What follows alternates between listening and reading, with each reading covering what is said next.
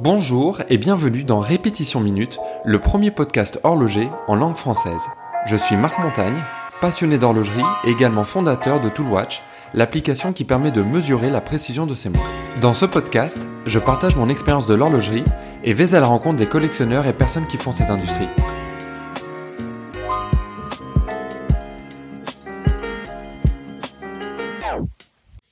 Bonjour à tous et bienvenue pour un nouvel épisode du podcast Répétition Minute. Alors aujourd'hui le thème va être un petit peu différent puisqu'il va s'agir de trouver une montre à moins de 1000 euros. Quand je discute de montres et d'horlogerie avec des personnes qui ne connaissent pas cet univers-là, une des premières réactions, ça va être tout de suite de dire ah mais moi j'ai pas l'argent pour les montres, ça coûte très cher, etc. et, et c'est pas pour moi.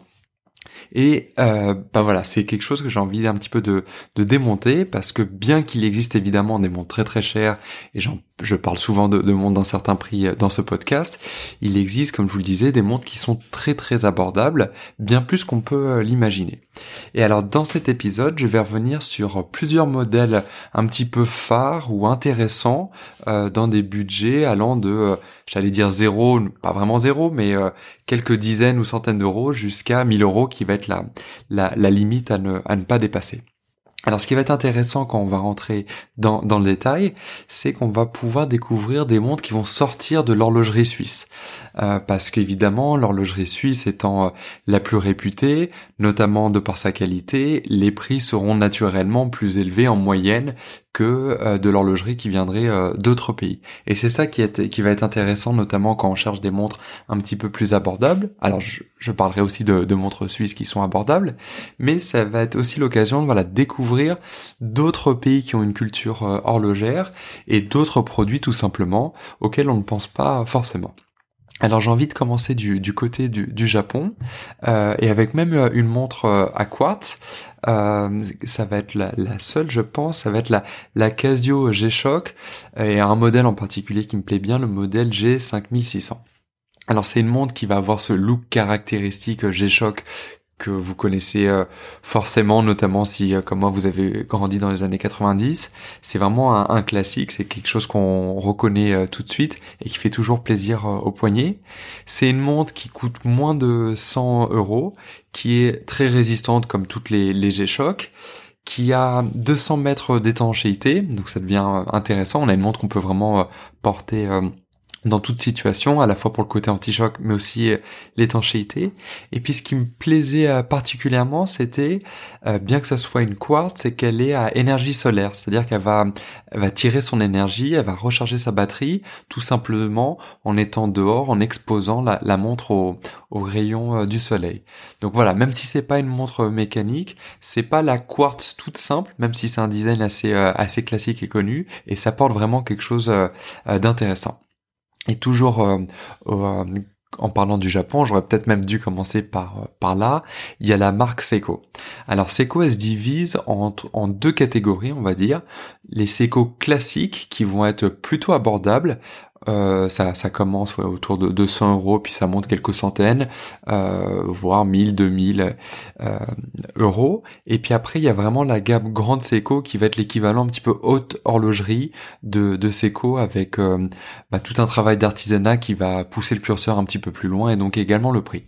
Mais alors si on reste du côté de Seiko normal entre guillemets, il y a un modèle euh, euh, classique qui est le modèle Seiko 5 euh, qui se trouve autour de, des, des 100 euros. Donc c'est vraiment pas cher du tout. Faut, faut se rendre compte quand même.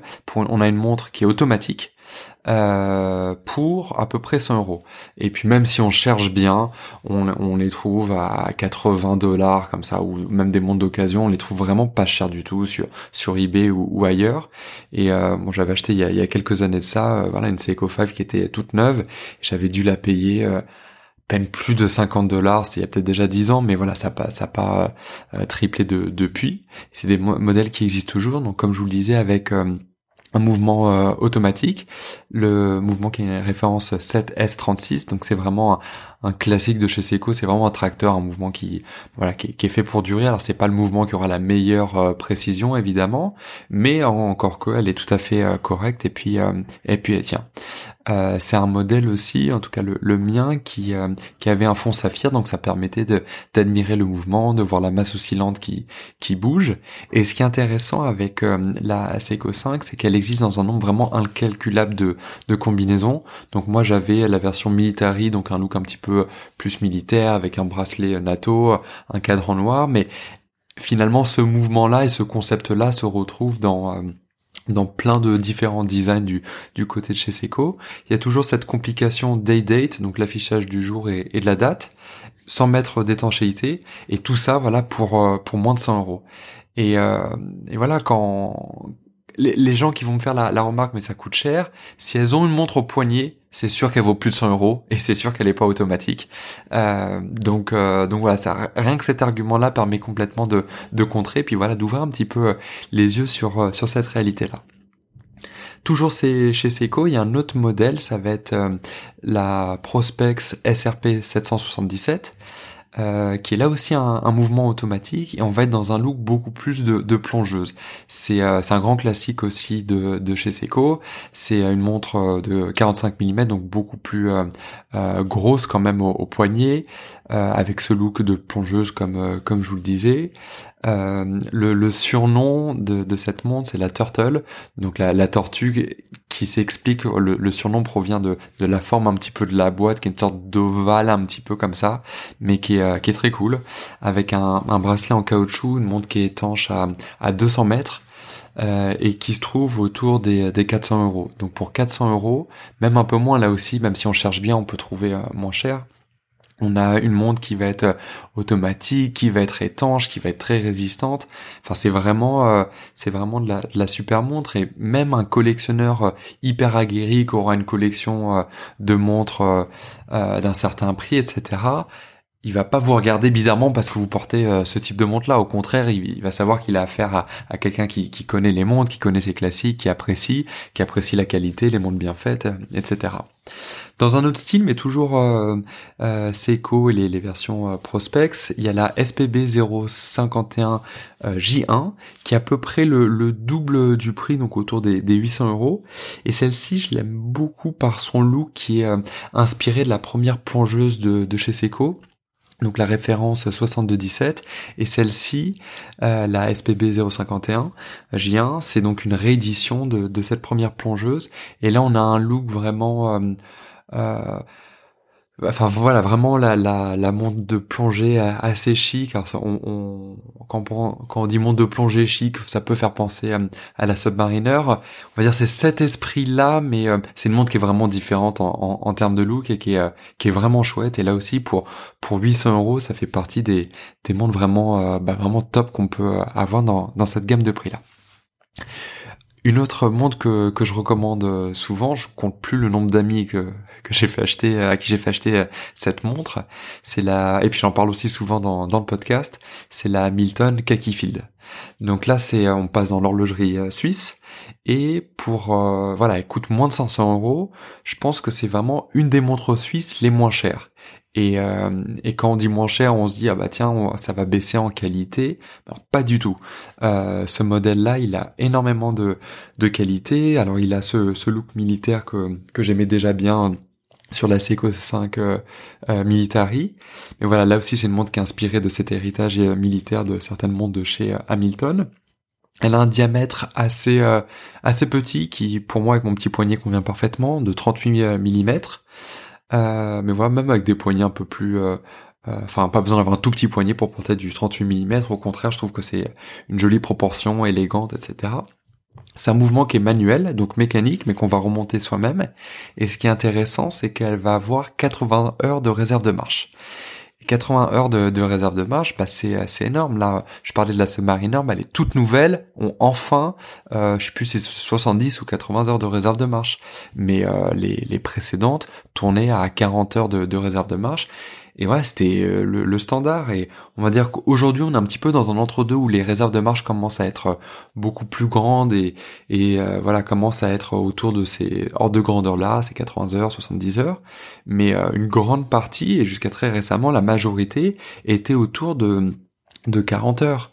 Euh, je regardais euh, l'Aquanaut de chez Patek Philippe, c'est annoncé entre 35 et 45 heures de réserve de marche. on n'est pas du tout sur les mêmes budgets.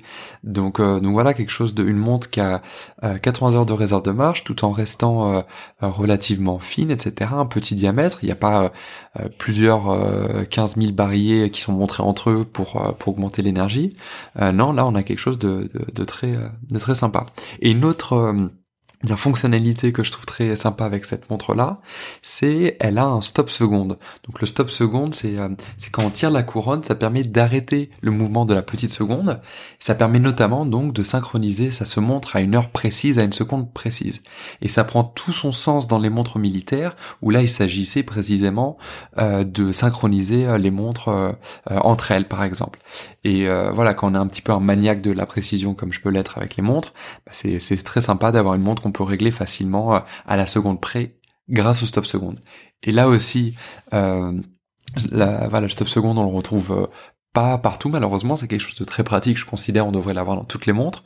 Je refais une comparaison avec Patek, là, sur la Nautilus, c'est que très récemment qu'ils ont changé le mouvement sur la 5711, qui a enfin un stop seconde. mais voilà, on parle d'une montre à plusieurs dizaines de milliers d'euros, parlons des 30 000 euros maintenant. Euh, euh, Patek Philippe, une grande marque, et euh, un très bon mouvement aussi malgré tout. Mais voilà, jusqu'à très récemment, il n'y avait pas le, stop seconde, et là pour moins de 500 euros, vous l'avez avec euh, euh, la Milton Kakifield. Et puis elle a aussi un fond, euh, un pas un fond pardon, un verre en saphir, donc euh, ça va être un réel, donc on va avoir une montre qui va être euh, résistante, notamment grâce à grâce à ça, et qui va bien avec le côté militaire.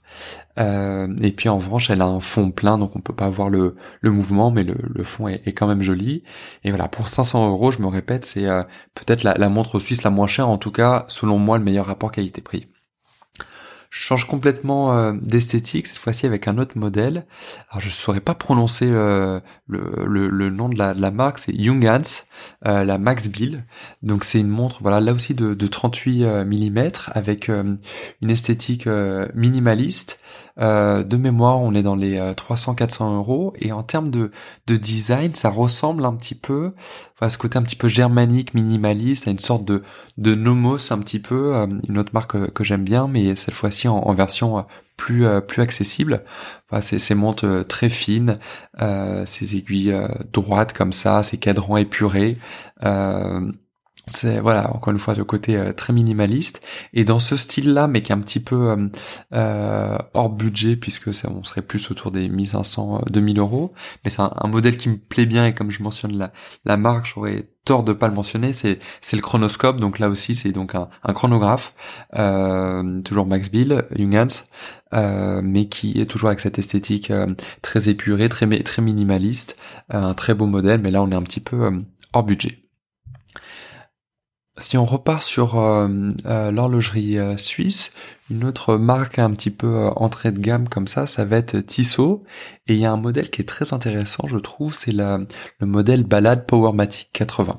Donc c'est une montre aussi qui a une grande réserve de marche, qui a un look un petit peu assez proche d'une Omega Globemaster. Euh, les deux marques, que soit Omega et Tissot, euh, appartiennent au groupe euh, Swatch, donc il y a peut-être un, lien notamment pour l'inspiration en termes de, design. Mais donc voilà, ce look un petit peu Globemaster, mais beaucoup en beaucoup moins cher, parce que voilà, on va être juste en dessous des des des 1000 euros. voilà, montre ronde assez classique avec la date cette fois-ci avec un, fond saphir pour admirer le, mouvement euh, automatique. Puis ça va être un mouvement qui va être certifié euh, chronomètre. Donc voilà cette norme de précision euh, qui voilà c'est un une norme assez prestigieuse de, précision un, de précision pardon un, classique de, l'horlogerie. Et c'est une des montres les moins chères qui est certifiée chronomètre euh, c'est une montre qui a aussi un spiral en silicone qui va lui permettre d'avoir une, protection euh, antimagnétique. Donc on va avoir vraiment ce côté euh, montre pour tous les jours avec la date. il me semble qu'elle existe en plusieurs versions de, de cadran. J'ai notamment en tête un, cadran noir que je trouve très très élégant. Et, voilà, pour moins de 1000 euros, on a une montre. Bah, je me répète encore une fois, mais automatique, fond saphir, la date, euh, une belle marque suisse, euh, mouvement certifié euh, chronomètre. on a vraiment quelque chose de, bah, de très solide pour, pour le prix. Si je passe maintenant en France, on a la marque Yema, qui est donc une marque française, qui a été relancée dernièrement. C'est une marque assez ancienne. Je sais pas de quand exactement elle date. J'ai envie de dire années années 50. En tout cas, son âge d'or devait être dans cette période-là. Elle a été euh, notamment relancée dernièrement via la plateforme Kickstarter.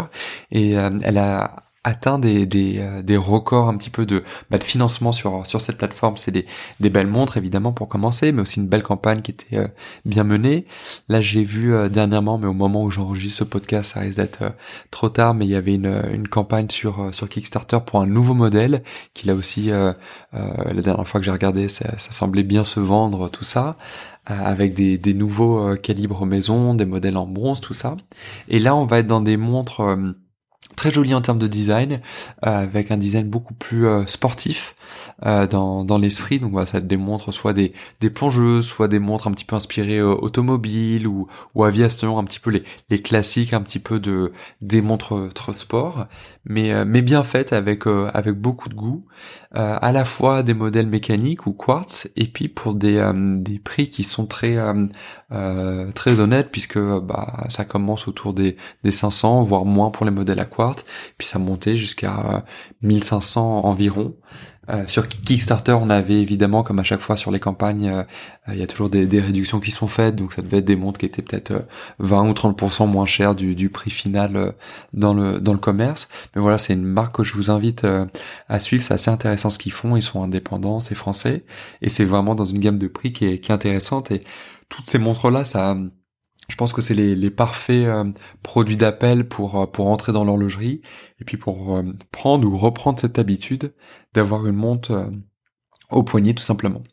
Et puis euh, dans ces montres un petit peu voilà, ces marques un petit peu indépendantes, françaises, Kickstarter, il y en a plein d'autres. Alors ça, euh, j'avais déjà fait un, épisode sur euh, sur les micro marques sur sur Kickstarter ou, pas d'ailleurs juste les micro marques. J'avais aussi fait un interview du fondateur de la marque Riskers aussi, une, une nouvelle marque indépendante. Et il y a une autre marque que j'aime bien aussi en termes de design, c'est la marque Baltic qui est française aussi. Donc ça ça ça ressemble un petit peu d'une certaine manière. Je pense que je les mettrais dans la même catégorie que, que Yema.